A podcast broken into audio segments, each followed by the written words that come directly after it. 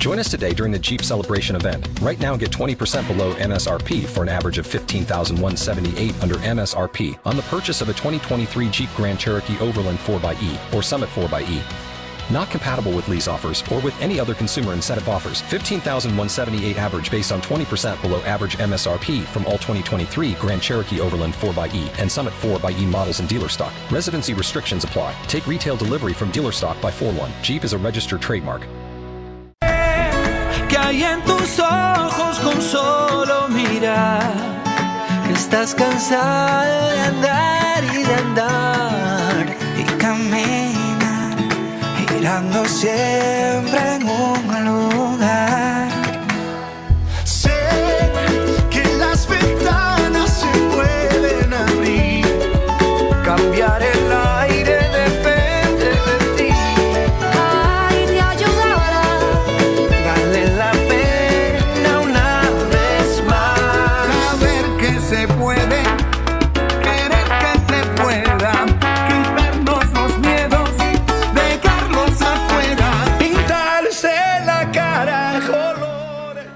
Así es, pintarte la cara y el corazón, ¿eh? Color, esperanza, así vibramos, ¿eh? En Esperanza Argentina y Global. Te abrazo fuertemente, mi nombre es Marisa Patiño, directora y productora de Esperanza Argentina desde hace casi 20 años comprometidos con la excelencia, con darte lo mejor, brindarte herramientas valiosas para tu bienestar y como siempre digo, ¿no? Eh, el labor de- del investigador o del curioso que uno es también es siempre decir a la gente no crea nada de lo que se dice, sino practique, aplique el conocimiento, porque si no va a quedar nada más como un simple evento de las nubes que pasan, ¿eh? De, a nosotros nos encanta ayudarte, pero para que justamente actives ese potencial que vos tenés ahí en tu corazón, en tu mente y en tu energía, en tu alma, que viniste a hacer algo especial, ¿no?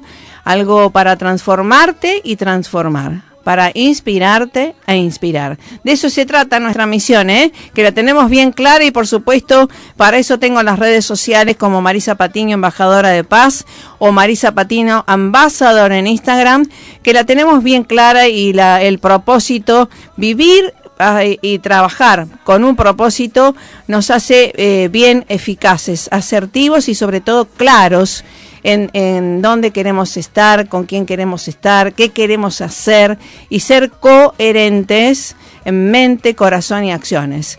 Eso eh, es una, un norte que uno tiene y que lo tiene que eh, siempre ir ajustando, por supuesto, día a día, porque es un compromiso que uno tiene con uno mismo, ¿no? Con una misma en este caso. Así que bueno, te agradezco a todos los oyentes de Rosario y la región que están escuchando, sintonizando en el auto, en la casa y demás, en la 88.9. Si no llega la señal, porque hay mucha interferencia con antenas, como le pasa a la tía Angie también, que se viene acá in situ también, eh, podés sintonizar a través de la www www.radiogranrosario.com.ar ¿sí? Y si no, después puedes escuchar el audio este tan interesante en el podcast preferido de Marisa Patiño, entrevistas para tu bienestar, que estamos en diferentes plataformas.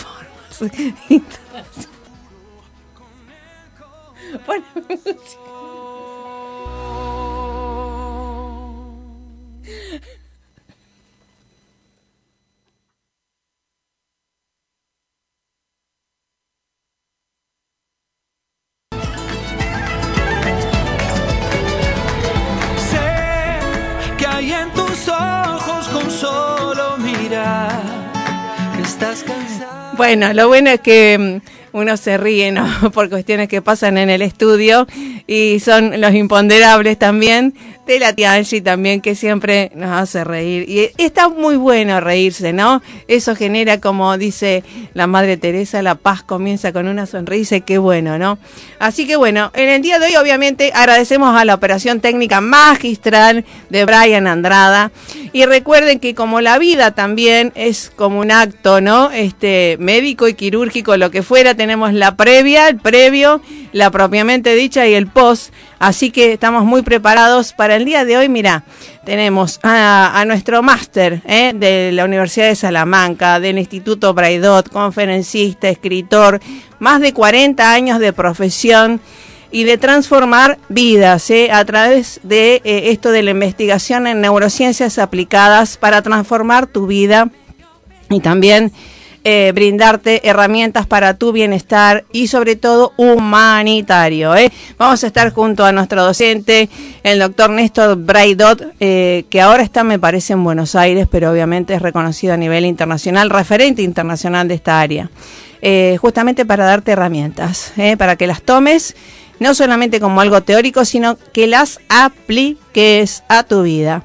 Y después vamos a estar junto al doctor Aníbal Fachendini, por supuesto tenemos un compromiso por el bien común humanitario y cuidar nuestro planeta Tierra, nuestra natura, creo que es eh, primero conocer y conocer es amar, ¿verdad? Y conocer que el agua, el día 22 fue el Internacional del Agua, el, el agua como un derecho humano y como un bien común nos hace muy bien. Obviamente agradezco al doctor Facendini de nuestra Universidad de Rosario, de Ciencias Políticas, que siempre me invitan a su cátedra del agua, algo que está resonando no solamente a nivel local, sino a nivel internacional, y que me da muchísimo placer y honor también acompañar con nuestra bandera de la paz, que acá la tenemos también en el estudio, porque estamos viviendo días... Eh, movilizantes a nivel internacional y nuestros colegas embajadores de paz del mundo nos están pidiendo eh, oraciones también y sobre todo, sobre todo, el compromiso personal también y de nuestra organización radial, eh, un homenaje y un llamado a la acción y a la proactividad em, para poner en valor al acto médico, al acto quirúrgico, a, todos los agentes de salud que están dando su vida ¿eh? y su alma por el bien comunitario. Que, que mucha gente cree que, bueno, es lo que eligieron. Sí, es lo que elegimos, pero también lleva mucho compromiso, mucho corazón, mucha alma, mucha energía, ¿eh? Y que la gente tiene que empezar a valorar esto y no en un momento X, sino que todo el instante. Y no solamente en Rosario, Argentina, sino en el mundo. ¿eh? Estábamos dialogando ayer y realmente hay cuestiones que hay que empezar a, hacer otra propuesta y poner lo que hay que poner. Eh, así que mi homenaje a todos eh, los que perdieron la vida y a los que siguen dando lo mejor con todo el alma, les digo, ¿eh? con todo el alma, conocimiento y demás. Así que eh, hay muchos que, por supuesto, hacen comercio, pero hay muchos otros que están dando lo mejor. Así que mi tributo a todos ellos, de todo el mundo, ¿vale? Vamos al tema musical y ya estamos, y reflexionemos esta oración que traigo por la paz, eh, que realmente eh, tenemos que ser conscientes que somos instrumento de, instrumento de, simplemente eso. Esperanza Argentina y su CEO Marisa Patiño, embajada y embajadora de paz, distinción y misión recibida de Fundación Mil Milenios de Paz y Fundación PEA, Asociación UNESCO, desde 2011 a la fecha. Oh Señor, haz de mí un instrumento de tu paz, para que, donde haya odio, ponga yo amor donde haya ofensa, ponga yo perdón. Donde haya discordia, ponga yo unión. Donde haya error, ponga yo verdad. Donde haya duda, ponga yo la fe. Donde haya desesperación, ponga yo esperanza. Donde haya tinieblas, ponga yo la luz. Donde haya tristeza, ponga yo alegría. Oh Maestro, haz que yo no busque tanto ser consolado como consolar, ser comprendido como comprender, ser amado como amar, porque dando se recibe y olvidando se encuentra, porque dando se encuentra el perdón y muriendo se resucita a la vida eterna.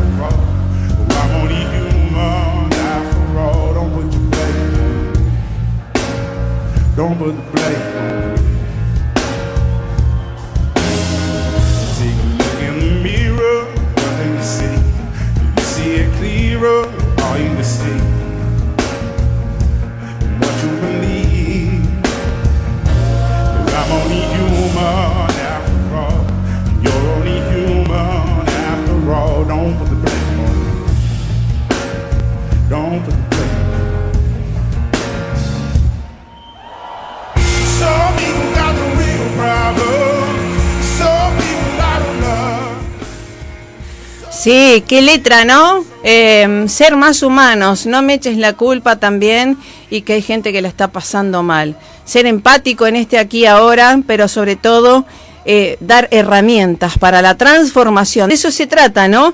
Las neurociencias aplicadas que vienen a transformar nuestra vida, a empoderarnos para empoderar y sobre todo eh, esto de aplicada. Obvia- obviamente le doy la bienvenida a nuestro docente y obviamente referente internacional de 40 años de trayectoria, el doctor Néstor Braidot. ¿Cómo le va? Buen día.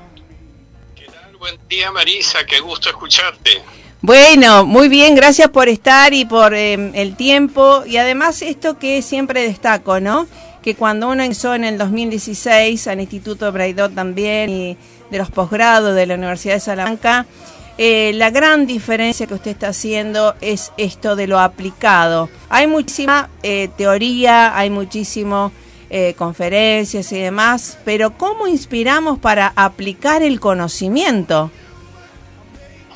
Yo creo que el conocimiento es válido cuando tiene aplicación concreta a la vida de las personas que tienen el conocimiento y de los que les rodean. En definitiva, eh, me decía un, un- un maestro hindú en un viaje a la India, de que llegar a la sabiduría significa poder aplicar lo que uno conoce, porque el conocimiento teórico es bueno, es importante, pero no es suficiente. Hay que tener la aplicación concreta para poder efectivamente eh, lograr que sea útil a las personas.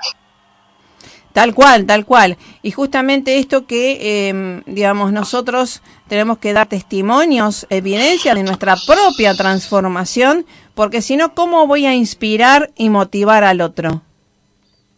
Bueno, ese es el otro elemento importantísimo que se enseña más con el ejemplo que con la palabra. Tal En cual. definitiva, es algo que de alguna manera tratamos de, de desarrollar en, en que son maestros, que en definitiva somos todos maestros, en Sí. alguna medida lo somos, más allá de que ejerzamos esa maestría o no, pero somos maestros de la vida finalmente, porque un padre, una madre es maestro de su familia, un hermano es maestro de su hermano, un hijo es maestro de su padre o de su compañero, en fin, somos maestros y en definitiva tenemos que saber de alguna manera expandir también esa aplicación del conocimiento. Y esto me parece también el, el segundo factor importantísimo, Marisa, de estos minutos que hablamos. El primero, transformar el conocimiento en aplicación práctica. El segundo, poder expandirlo hacia el entorno que tenemos. Eh, claro, con acciones eh, constructivas y que a veces, eh, eh, bueno, eh, sabe que, que uno es tiene decisiones y siempre a veces esto de, mm, del que toma la decisión, a veces de, de cortar o de, de ir para otro lado, ¿no?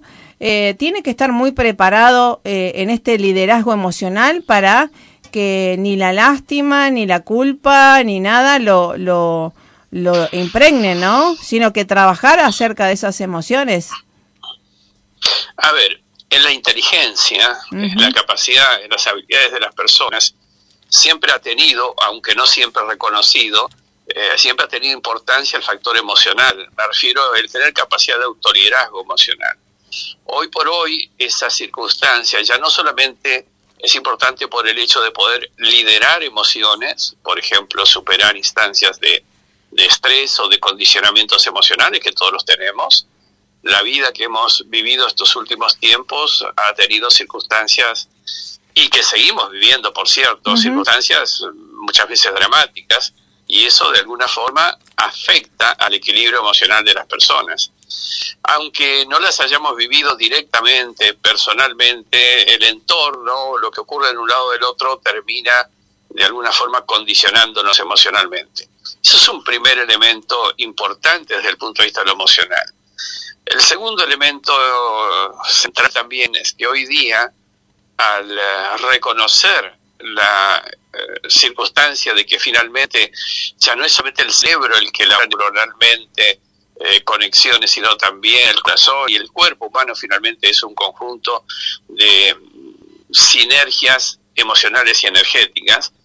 Eh, lo importante de la consideración del factor emoción tiene que ver con lo que denominamos nosotros la hemoenergía y la coherencia hemoenergética, que es el factor central hoy día a la hora de reconocer la habilidad principal del ser humano. Coherencia hemoenergética significa la posibilidad de autoinfluenciarnos eh, en el sentido correcto hemoenergéticamente y también en la expansión de energías bien orientadas en nuestro entorno. Finalmente somos parte de una malla energética y esa malla energética tiene una orientación emocional. Por eso es tan importante este esta, esta sincronización que tenemos que tener y esa coherencia energética. Tal cual, tal cual. Y bueno, hemos visto y hemos pasado, ¿no? Esto de la pandemia que ha develado esta de las grietas también y que obviamente todo, em, eh, todo lo que hemos vivido son aprendizajes para pasar a otro nivel, más amor, más autoestima, ¿no? Y qué bueno poder em, aplicarlo también a la vida, ¿no? y que dejar atrás un pasado y dar gracias también por eso. A ver, dos cosas me motiva tu expresión, Marisa. La primera es que de alguna manera la coherencia hemoenergética implica el reconocimiento de que el ser humano termina siendo más energía que físico, más energía que física, que fisiología. materia. Por eso, por eso decimos que finalmente hay que superar esa tal vez demasiado, demasiado presente fisión que tenemos para considerar el aspecto energético que trasciende, que está detrás de esa, de esa fisiología que, evidenciamos. Eh, luego, el tema del pasado. Eh, dejarlo atrás significa algo importante, pero simplemente hay que decir que si nosotros vivimos pensando en el pasado, aunque lo dejemos atrás, lo pensamos, en realidad estamos trayendo el pasado al presente, con lo cual estamos dando las condiciones en presente para que se repita el pasado. Por eso que hoy el siguiente paso que significa trabajar desde el aspecto cuántico, eh, significa empezar a entender que no podemos tener eh, esa, ese condicionamiento del pasado y ni siquiera del futuro predecible, porque finalmente desde, desde lo cuántico es un presente permanente. la construcción, la construcción del futuro que queremos no significa el pensar en el futuro en base al presente o al pasado que tengo, ah, sino lógico. construirlo presente. Claro, es crearlo, es co-crearlo. Absolutamente. Y ese es uno de los temas que me parece centrales, porque normalmente nosotros pretendemos eh, hacer nuestro futuro en base a lo que hoy sabemos y conocemos, pero lo que, hoy, lo que hoy sabemos y conocemos tiene que ver con algo que ya cuando lo pensamos es pasado. Claro, totalmente. Em, eso es algo muy importante. Eh, eh, el 12 de diciembre del año pasado eh, certifiqué en inteligencia artificial de la UNESCO, ¿no? En esto de las desigualdades y algo de, de um, un foro que dijimos, ¿qué derecho um, nos invitaron a poner, ¿no? ¿Qué derecho también teníamos que tener? Y le dije, el derecho a no pertenecer eh, también a estar fuera, ¿no? Porque justamente tal cual eh, esto de, de, la música que traje, el, el, derecho a ser más humanos y más humanitarios, quiere decir más creativos, más intuitivos y no tan máquinas como vivimos en piloto automático y no nos damos cuenta. Para colmo, piloto automático y en general no tan felices. Bueno, en piloto automático el principal factor que contradice lo que hoy de alguna manera predomina como conocimiento nuevo, diferente. El piloto automático normalmente depende de la automaticidad que se le impuso previamente. Entonces ahí está la circunstancia negativa del piloto automático. La dependencia de, de, lo que se definió en el pasado. Pero no, no, es, no es muy fácil esto, No, pero claro. simplemente Hay que hay vivirlo, que ¿eh? empezar a pensarlo. Claro. Eh, es muy difícil que una persona no piense su futuro en base a las eh, precisiones que desde el pasado tiene. Uno proyecta, estudié tal disciplina, con lo cual voy a seguir en tal disciplina. Sin embargo, lo que hay que pensar es que vas a crear a partir de tu presente, que es diferente a pensar en lo que predeciblemente puedo llegar a ser mañana. Por eso digo que ni pasados ni futuros predecibles. Estamos necesitando una concentración consciente en el presente sin esos condicionamientos.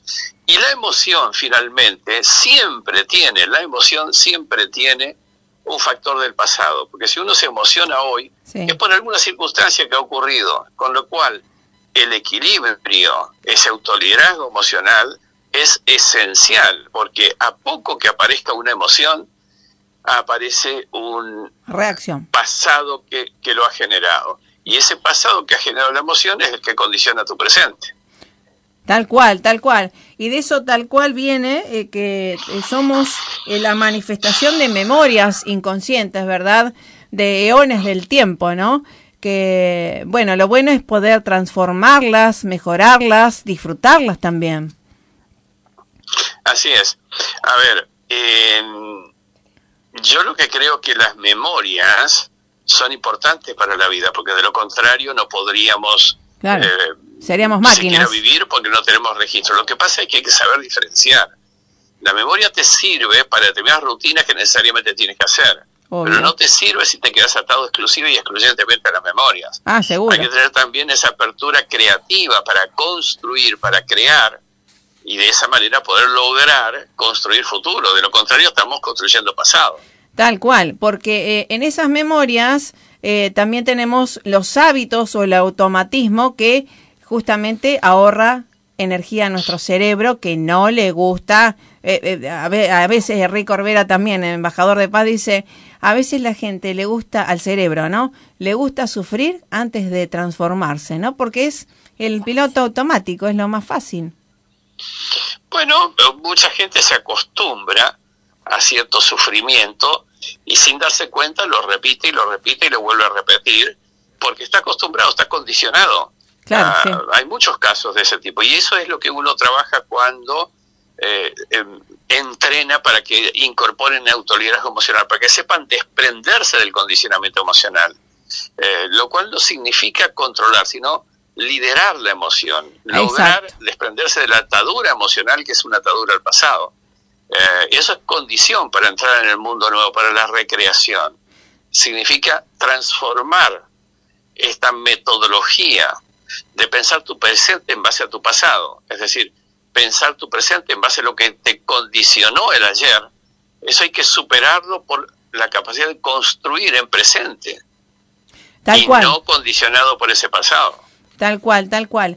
¿Y por qué en, esta pandemia también obviamente se vieron convivencias eh, frustrantes, divorcios, separaciones y también que en general somos las mujeres las que tomamos la decisión, ¿no? Y le decía los otros días a, un varón, le digo, che, digo, eh, esto de la felicidad, eh, ¿por qué eh, se acostumbran a, a- la- el varón domado, ¿no? Y va, qué sé yo, me- a mí me asombra porque me gusta ser feliz. Y pero, ¿por qué la mujer es la que más eh, toma esas decisiones y no el varón?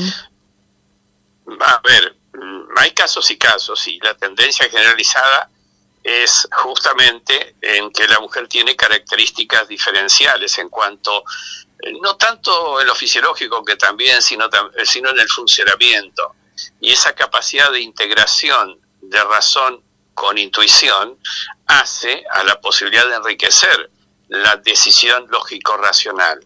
El ser humano varón probablemente tenga demasiada, si es que no hace un esfuerzo de superación, tiene demasiado condicionamiento a su esquema racional consciente secuencial analítico. En el caso de la mujer, esa razón, esa eh, lógica se enriquece con esa intuición y también con emoción, porque fíjate que la emoción termina siendo Sí. un orientador Sí, y, ese bueno. orienta- y esa orientación termina dando a la razón una mejor eh, lógica en la decisión.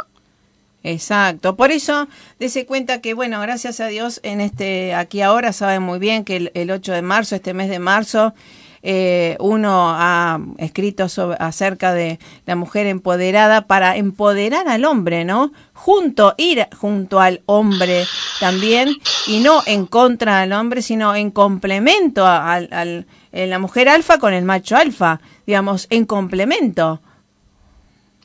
Yo creo que más allá de definiciones o, o términos, eh, lo que creo es que hacia donde vamos es, es hacia un liderazgo compartido. Exacto. Compartido desde, pero hay, hay que ser muy claro, compartir no significa eh, el hecho de que desde un género se desarrollen las habilidades del otro género para poder compartir en las habilidades del otro o recíprocamente, sino que desde las eh, particularidades diferenciales de cada uno, hacer una complementación más rica que el- la sumatoria del uno más, más el otro. Claro. Y esto lo digo porque desde los dos campos hay cuestiones a, a evolucionar. Por ejemplo, si yo analizo eh, el género femenino, hubieron muchos tiempos y aún perduran hoy día circunstancias de un feminismo, incluso en algunos casos hasta combatiente, Sí, sí. que pretende, eh, pretende desarrollar en el campo femenino habilidades masculinas Tal para cual. poder competir con el hombre, lo Sí. cual es un error garrafal, Es porque las claro. eh, cualidades femeninas son diferencialmente y hasta, y hasta más interesantes, más importantes, con lo cual hay que hacer el aporte desde, desde cada género y cada especialidad de cada género para poder hacer la complementariedad. De lo contrario, no hay complementación. Claro, sino que al contrario. una competencia. Exacto, si no se crean eh, eh, géneros reactivos, ¿verdad? Y justamente están utilizando la energía o la, la- el paradigma eh, masculino con eh, la intención de, de ser más femenina. Y al contrario, creo que las, las féminas tenemos que ser más femeninas y, eh, bueno, y el otro lado también, ¿no? Eh, es algo de, de superarse continuamente. Así es, totalmente, totalmente.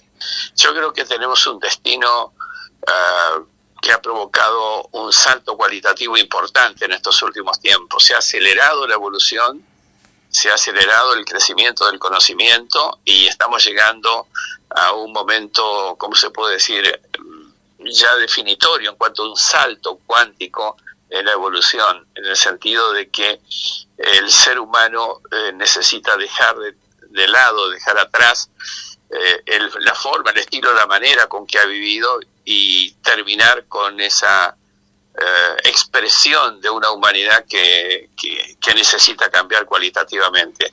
Y hay muchas expresiones de esa vieja forma de ser, como lo que está ocurriendo en la guerra de Ucrania, como otras cosas que también ocurren en, en- en todo el mundo, y es eh, los este- estertores finales de una forma y una manera de humanidad que ya está anunciando un cambio cualitativo importante, que tendrá un costo, sí, tendrá un costo importante seguramente, pero que eso da eh, pie al nacimiento de una nueva forma, una nueva manera, una nueva humanidad finalmente, quizá con características diferentes, sí, ojalá que así lo fuere, pero ciertamente que está alumbrando una nueva, una nueva era. Tal cual. Y depende de nosotros en dónde focalizamos nuestra atención. Y como siempre digo, no tengo muchas amiguitas de 8, 10, 12 años eh, que también, eh, ¿cómo, digamos, eh, también enseñamos a esas niñas, porque están viendo en muchos de los medios de comunicación esta forma de, de feminismo tan agresiva, ¿no? Sí, lamentablemente yo creo que ese es un error muy, muy, muy común. Lamentablemente es un error que, que, se comete a diario, que se observa en los medios todos los días. Eh, creo que desde un campo y desde el otro amerita un- una reflexión y, sí, sí, superar este tipo de eh, situaciones que estamos viviendo, que lo vemos a diario, eh, ya no solamente en guerra, sino también eh, en estas circunstancias de, de violaciones, de problemas que se observan, como si fuéramos todavía eh, igual que nuestros ancestros animales. Claro, tal cual, tal cual. Así que bueno, hay, hay mucho por hacer y sobre todo transformarse y animarse a esa, eh, eh, yo digo, la transformación no es de un día para el otro, son pequeños eh, transformaciones cotidianas, ¿verdad? Yo creo que todos eh, los momentos de la vida eh, son una oportunidad y una obligación de cambiar. Eh, todos tenemos, eh, desde la gran cosa hasta las pequeñísimas cosas, una oportunidad de reenfocarnos. Y eso significa cambiar, no solamente, insisto, en la gran conferencia, sino cambiar en los hechos de la vida diaria, en cómo de alguna manera manejas tus circunstancias de hora tras hora. Tal cual, tal cual. Y esto nos encanta porque obviamente uno eh, lleva el entrenamiento eh, que todos los días hacemos, por supuesto, para mejorar nuestras neuronas, nuestro físico, que tiene que ver con, nuestra mente, ¿no? Y pensaba, eh, hoy estaba en una actividad que en nuestro corazón, por ahí está nuestra alma, y, y en nuestro cerebro, nuestra mente, que es eh, también algo que no se puede palpar, pero que influye, como dijo Max Planck, ¿no? El, el padre de la física cuántica, que la materia en realidad como eh, no existe, sino que depende de la conciencia. Wow, un físico está hablando, ¿no? Max Planck. Eh, la materia en realidad no existe, sino que depende de la conciencia. Cuando eh, cambiamos nuestra conciencia, las cuestiones cambian, ¿no? En realidad, materia, nosotros estamos hechos más de energía que materia. De hecho, eh, eso ya es una verdad eh, reconocida por todos los campos de la ciencia. Eh, con lo cual, eh, somos energía en distintos niveles de vibración finalmente. Y eso es lo que evidencia que tenemos que cambiar el enfoque que teníamos hasta ayer respecto a cómo consideramos las cosas y cómo las consideramos a nosotros mismos, lo cual cambia la forma de crear incluso. Y esa es un poco la razón por la cual estamos de alguna manera admitiendo ese cambio de era. Es un cambio de era porque los sustentos en los que nos manejamos hasta ayer han cambiado sustancialmente y esto es lo que marca entonces una, una era diferente, una era distinta. Tal cual, tal cual. Por eso lo importante en esta nueva era, creo que, como siempre lo decimos eh, en todos los cursos y demás, es el desaprender. Ya no es más aprender, eh, sino como la capacidad de desaprender para la neuroplasticidad enfocada, ¿no? Sí, el el desaprendizaje es un factor importante porque normalmente cuando uno aprendió algo, cuando uno aplicó ese algo, Claro. sea un conocimiento, una fórmula, una receta, un método, cuando uno lo aplicó y además cuando uno tuvo éxito en esto, es como que se le graba y se le y condiciona a- al ser humano, al cerebro, a seguir repitiéndolo, con lo cual se imposibilita el cambio a partir de esa adhesión tan firme en aquello que aprendió, en aquello que aplicó y en aquello en lo que tuvo éxito. Porque eh, al cambiar las circunstancias, ya el éxito no será factible con ese mismo conocimiento de ayer. Eh, la aplicación no será posible, ni siquiera el conocimiento estará vigente. Con lo cual, para salir de la obsolescencia derivada del éxito de ayer, insisto, obsolescencia derivada del éxito de ayer, hay que desaprender el ayer y de alguna manera Recrear. encarar un aprendizaje permanente, porque tampoco el nuevo aprendizaje perdura. Ese es otro tema. La velocidad de cambio exige que aprendamos a aprender, no aprender un nuevo aprendizaje. En definitiva, eh, hay que cambiar la forma. Ya no es solamente incorporar un aprendizaje para mantener ese aprendizaje por tiempo, es aprender a aprender para este caso, aprender a aprender para el siguiente y así sucesivamente. En definitiva, es traducido esto en aprender a ser creadores, finalmente, Claro. y no repetidores de conocimientos, Así aunque el conocimiento es. lo hayamos generado uno mismo. me. Si no podemos repetir el conocimiento hecho por uno mismo durante mucho tiempo, Sí. tenemos que aprender a superar el propio conocimiento desarrollado. Exacto. Por eso eh, doy gracias eh, a Dios y a la Universidad de Salamanca y al Instituto Braidot, y en, en especial a nuestro docente, el doctor Néstor Braidot, que siempre han valorado que uno es creativa, disruptiva también, innovadora, e- intuitiva también, y que eso se valore es, para mí es una bendición, ¿no? Eh, porque, bueno, ¿qué es lo que se viene, no? También dejar ese niño, niña interior que se desarrolle, ¿no? Así es, totalmente. Bueno, no solo ese niño o niña interior que se desarrolle, sino volver a tener lo que nosotros llamamos el efecto niño, porque justamente el niño a esas edades de niñez no tiene límites. El adulto incorpora por su vida, su formación, sus experiencias, incorpora cada vez más restricciones a la admisión de cosas diferentes. El efecto niño significa no tener límites en el pensamiento. El niño te pide una estrella de regalo de cumpleaños porque no sabe del límite de poder bajar una estrella del cielo para ponerse en su mesa de festejo.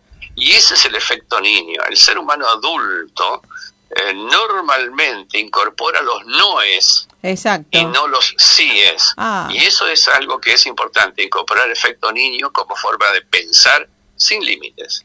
Qué bueno, por eso soy una niña eterna.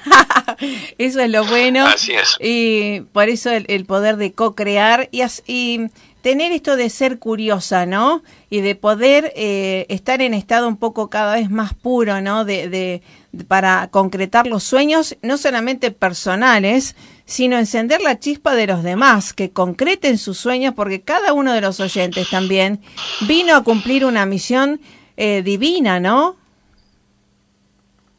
Bueno, el tema de, de la divinidad es un tema en discusión hoy día también a raíz justamente del reconocimiento del ser energía, que es el ser humano, y hay una asociación entre energías, eh, la energía del origen y las concepciones incluso religiosas que alrededor de este tema existen, porque las creencias religiosas se construyeron en una era donde eh, no había el conocimiento suficiente para esta asociación energética razón por la cual también ese es un paso trascendente hoy día, donde hoy por hoy, desde casi diría todas las creencias religiosas, se está admitiendo eh, el hecho de que hay energías que nos dan origen y que finalmente son las energías las que han creado y son energías las que nosotros tenemos también como para poder eh, ser parte de esa creación. Fin, es un tema bastante complejo, pero existe ya un camino en el conocimiento de este tema en asociación entre las creencias, la espiritualidad y la energía. Tal cual, tal cual. Así que bueno, es algo fantástico. Y cuéntenos, porque ya nos vamos a ir sumando, por supuesto, a todas las actividades del Instituto Bright Dot, eh, ¿qué es lo que se viene ahora próximamente? Acá está en Buenos Aires, ¿verdad? Estoy todavía en Buenos Aires, ah. demorado porque eh, me ha anunciado mi hija que viene ella a visitarme. Ah, qué bueno. demoraré mi regreso a Madrid hasta que ella termine su estancia aquí en Buenos Aires. De todas maneras, sí, lo próximo que tenemos es eh, dos cosas importantes. El 1, 2 y 3 de abril vamos a hacer un evento muy especial, eh, presencial, sobre eh, el mundo cuántico, cómo entrar en la era cuántica. Son tres días intensos de nueve horas diarias, donde con un grupo reducido de personas haremos esa, esa actividad el viernes, sábado y domingo, tres días completos. Y luego ya eh, sí empezamos los posgrados en poco tiempo. Eh, en diez días ya estamos comenzando los posgrados con la Universidad de Salamanca, mm, obviamente dictados en línea. Eh, y nada, y ya comienza una era nueva porque al abrirse los presenciales, Muy bueno, estamos avanzando también a, ciertas actividades en otros países, por ejemplo, mayo-junio en Costa Rica, haremos toda la actividad, yo me voy un mes a Costa Rica, Qué bueno. hacer toda la, actividad presencial de cuántica y algunos otros eventos y así comenzamos un año me encantó. bastante intenso, bastante intenso. Sí, me encanta. Bueno, como siempre digo, todo empieza en abril porque es el Día Mundial de la Salud, por supuesto. Vienen eventos eh, de la cultura de paz también. Eh, ¿Por qué no? También mi cumple el 8, eh, pero para mí el cumpleaños es algo muy importante. Eh, porque para todos, ¿no? Yo celebro el cumpleaños porque es celebrar la vida, ¿no? Y bueno, eh, así que bueno, lo vamos a acompañar este primero, dos y tres en presencial en Buenos Aires del Instituto Braidot de Neurociencias Aplicadas a la Neurocuántica en este aquí ahora. Y estamos en la www.braidot.com, ¿verdad? Así es, así es. Correcto. Así Y vamos por estamos. más, vamos por más. Y gracias por siempre tenerme paciencia, porque eh, obviamente soy una discípula inquieta, así que siempre innovando y molestando por ahí. No, al contrario, gracias Marisa por tanta, tanto dinamismo y tantos deseos de actividad. Eso me parece importantísimo. Así es, siempre, siempre la dopamina arriba. bueno, hasta la próxima, Doc. Eh, todo lo mejor y gracias Gra- por ser un, un líder también en este área con tantos años de trayectoria. Y bueno, hasta la próxima. Saludos a la familia y a todo el instituto. Serán dados igualmente y gracias Marisa y gracias a toda la audiencia y nos seguimos contactando por todos los medios. Por Hasta supuesto pronto. que sí, así es. Bueno, eh, un ejemplo de liderazgo, un ejemplo de maestría, más de 40 años, 40 libros, trayectoria, experiencia y ganas siempre de progresar. Una persona eh, adulta también, de edad, y que también eh, a veces da clases a las 3 de la mañana, está en, Madrid y demás y nos da a nosotros a las 11 de la noche y demás. Es, eh, eh, es realmente... eh, eh, evidenciar lo que se enseña, que es nosotros lo que también tenemos, ¿no? Mostrar evidencias, no solamente teoría para mí, muy bien, lindo, pero si lo aplico, wow, qué bueno. Te dejo la inquietud. Vamos al tema musical y ya estamos con el agua, ¿eh? El derecho al agua humano y obviamente como bien común.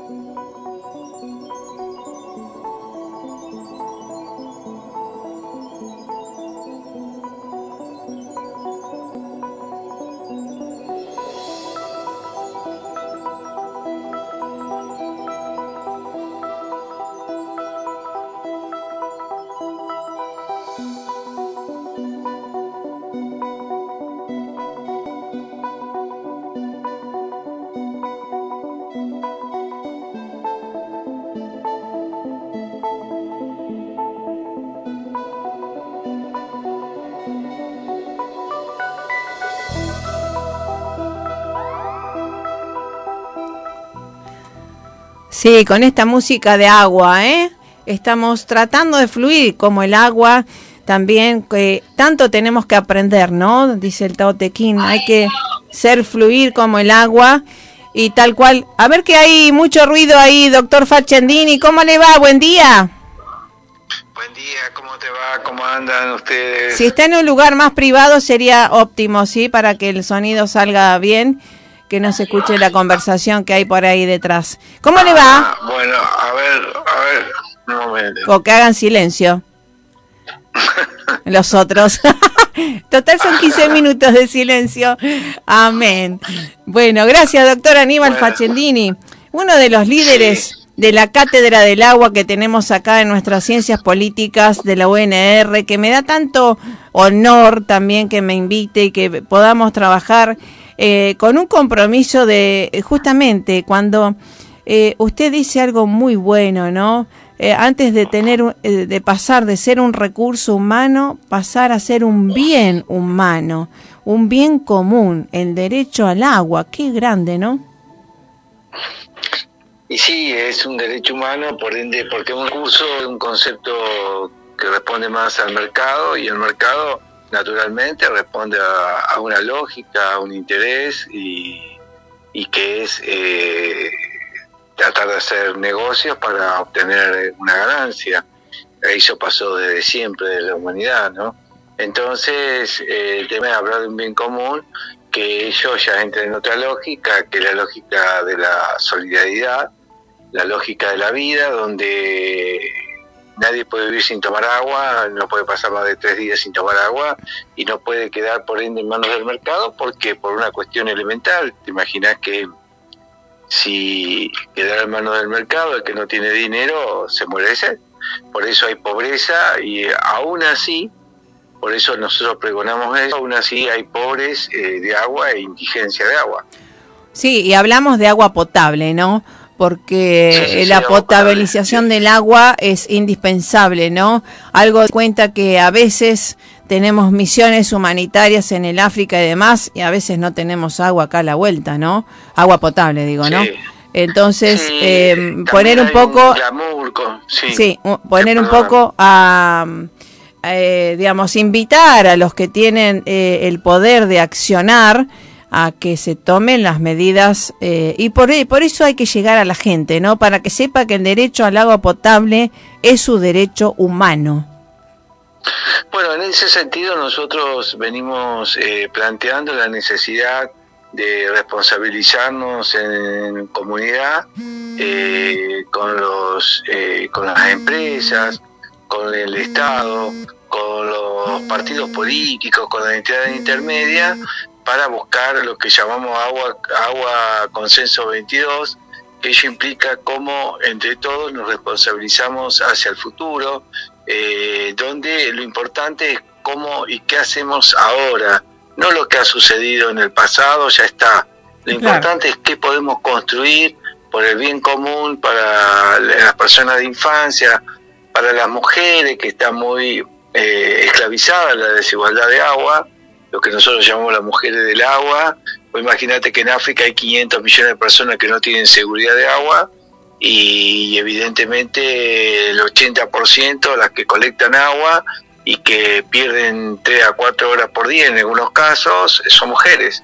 Por eso hablamos de la, la mujer eh, del agua y en ese marco es que nosotros estamos eh, gestionando de la Carta del Agua, eh, eh, de la UNR y también del Centro Interdisciplinario del Agua, la UNR, esto que hemos llamado eh, Consenso Agua 22, porque es importante ponernos de acuerdo, dialogar en paz para que eh, podamos resolver problemas concretos aquí y ahora en nuestra Argentina, donde hay 7 millones de personas que no acceden al agua, bueno, dije recién en África 500 millones de personas, en fin, necesitamos mucho diálogo, mucho consenso eh, para actuar, necesitamos consenso para lograr, para transformar, Eh, y eso es muy importante que lo podamos hacer. Y también lo está planteando, o sea, tomándolo de lo que nosotros estamos diciendo y, en acuerdo y en acuerdo con eh, distintos actores de la ciudad de Rosario. ¿Cómo hacemos para un gran consenso que seguramente eh, el rector de, la universidad nuestra, Franco Bartolacci, que viene apoyándonos hace mucho tiempo, creemos que seguramente lo va a tomar como un punto fundamental de la agenda institucional de la UNR, de convocar a un consenso eh, Agua 22 para desnaturalizar que todavía en Rosario haya 100.000 personas que no tengan seguridad de agua, que haya pobreza, indigencia de agua en algunos casos y que todavía haya 450 millones de litros de líquidos cloacales que se tiran al río Paraná por falta de planta de tratamiento cuando el río está a la baja. En fin, es un problema urgente, es un problema necesario y es un problema que no hay que buscar eh, culpables ni responsables. El tema es cómo solucionamos Solucionamos. el presente para tal el cual, futuro. tal, tal cual, porque en realidad, si no, siempre, digamos, lo que se tiende es a echar la culpa y demás, y realmente eh, dejamos de ser proactivos. Creo que hay que ponerse las barbas en remojo y decir, acá Claro. tenemos esto, ¿cómo lo solucionamos con lo que hay? Y ver en este aquí y ahora qué podemos hacer con lo que hay y con lo que. Tenemos que ser resolutivos aquí y ahora, ¿no? Bueno, eso es lo que nosotros estamos planteando y en ese sentido con empresas, entidades intermedias, con el tercer sector, con mutuales, Ah, bueno. estamos planteando que hemos eh, eh, estamos gestionando eh, donaciones para los eh, colegios para poder colocar eh, un bebedero de agua que sea amable, que sea eh, Simpático. digamos, eh, amigable Claro. para que eh, las personas de juventud estén ah, llamadas a tomar agua que es lo más es lo más sano eh, que hay y después bueno obviamente cada persona eh, puede elegir lo que quiere tomar. Pero lo importante es que en el bebedero que es el derecho de jarra de agua llevado a la escuela donde hay más de 100 escuelas en Rosario, mucho más de 100 escuelas en Rosario que no tienen bebedero, que no tienen bebedero, como de- recién decía, amables, amigables, que la gente no tenga que ir a la, a la canilla del baño, que generalmente eh, son bastante deficientes para tomar agua. Queremos que el agua tenga un rol fundamental en las escuelas, de que esté, eh, eh, como era a veces otrora, en el patio, que el patio sea el encuentro con eh, el, el agua en las escuelas. Exacto, porque se cuenta que esto de poner en valor el recurso, el, el- el bien común que es el agua, en este, en este caso, también cuando uno va a caminar, también en los espacios públicos, donde el Parque Urquiza, lo que fuera, no tener bebederos también, es invitar a la gente a poner en valor, si no, los pibes se llevan el juguito, ¿eh? el juguito que es puro químico, ¿eh? y estamos fomentando los malos hábitos y para colmo el gasto en vano, ¿no? Y teniendo el agua, que es algo que nos hace bien al cerebro y al cuerpo. Bueno, nosotros en eh, la Cátedra del Agua de la UNR, del 2013, 2014, 2015, hicimos toda una, una actividad proactiva, valga la redundancia, una actitud proactiva de eh, buscar que hubiera bebedero. Bueno, gracias a esta gestión que realizamos ante el Estado Municipal, se empezaron a colocar bebederos. Eh, son insuficientes, necesitamos más. Sí, claro. Pero bueno, se avanzó bastante. Antes no había en el Parque España, luego se colocaron eh, cerca de cinco bebederos. En Bolvar del Reño no había bebederos, hay, faltan seguro, Sí, sí. pero también hay, antes que era impensable, bebederos que eh, también eh, gestionamos que fueran antivandálicos, como se puede ver, es un caño en U hacia abajo, con lo cual nos llama la atención para que sea eh, robado Claro, o sí. digamos que tenga algún valor para que sea robado. Entonces, el tema es cómo tenemos una actitud proactiva hacia el futuro, a presente y futuro, sin buscar, sin buscar responsabilidades. La única responsabilidad que tenemos que construir es hacia el futuro. ¿Cómo hacemos para que el agua buena llegue a la gente y cómo hacemos para que dejen de eh, remitir o enviar al río Paraná tanta contaminación humana de la actividad fisiológica humana cuando el río Paraná está en bajante y eso nos puede traer algunas otras complicaciones para nuestra salud inclusive. Este Ah. es el tema. La responsabilidad es en construir soluciones prácticas, concretas, aquí y ahora. Y no tenemos tiempo para echar- estar perdiendo, valga la redundancia, Sí, tiempo mirando el pasado. en culpa, responsabilidad Seguro. del pasado. Ya está, el pasado ya está. Sí, El tema es construir responsabilidad hacia el futuro, así se llama el lema. Construir responsabilidad hacia el futuro. Exacto. Y además re- recordar esto que nadie puede, eh, se mm, eh, ama lo que se conoce. Por eso tenemos que empoderar al soberano, al pueblo, para que sepa el valor del agua para su vida, para su fisiología, para su cerebro, para la fisiología y salud de los pibes también y pibas, ¿no? Que, em, y además que eh, la economía también tiene que ver por eso. Eh, lo- los que tienen un, un coeficiente o, una instrucción un poco más elevada siempre eligen más el agua, que, que es lo que no sucede en otros lugares, que eligen más las, las gaseosas, ¿no? O los juguitos, qué sé yo. Eh, Lo que pasa es que hay una gran, hay una gran confusión de una gran, un gran proceso de mercantilización en el consumo. ¿Cómo hacemos para ambientalizar el consumo? Y ambientalizarlo es poder ver eh, todo aquello que es más saludable con aquello que no es saludable o es menos saludable. En ese sentido, la cultura ambiental, que es un concepto generado por la Cátedra del Agua en su dirección, es tener que ver que eh, mientras más conceptos científicos y de bien común tengamos incorporados subjetivamente, más se va- vamos a poder apreciar el agua. Más conceptos porque nosotros vemos lo que somos. Si lo que Claro, tenemos es poco, lo que tenemos no lo valoramos. Pero si en cambio tenemos conceptos, tenemos conocimiento, vamos a ver que el agua, como el aire, son bienes comunes públicos, como bien lo plantea el Papa, y que el salto epistemológico lo dio el Papa eh, y no cualquier, no otra rama científica, cuando planteó en la Laudato Si que, que nosotros le llamamos el ambientalismo inclusivo, planteó claramente que el tema del agua, el tema del aire, el tema de la pobreza son problemas ambientales. El ambiente no es flora y fauna solamente Exacto. porque si no sería pura jardinería. Exacto. Y el ambiente es mucho más, como bien dice, eh, con quien nosotros desde ya eh, comulgamos, que el Papa Francisco, es eh, tratar de, proteger la vida en toda su manifestación. Y no es solamente, vuelvo a repetir, la flora y la fauna. Está otra especie más que es la humana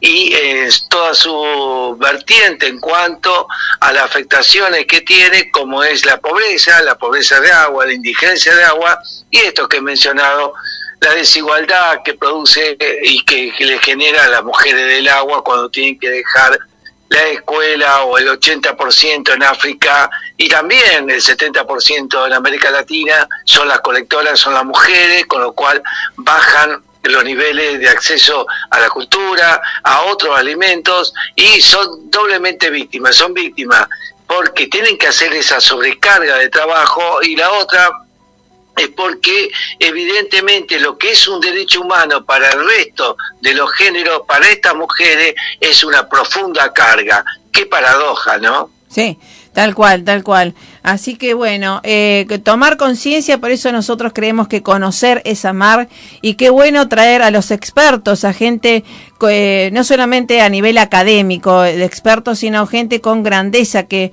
está haciendo cosas, que dio lo mejor, que está dando corazón y alma, eh, mente y cuerpo, ¿no?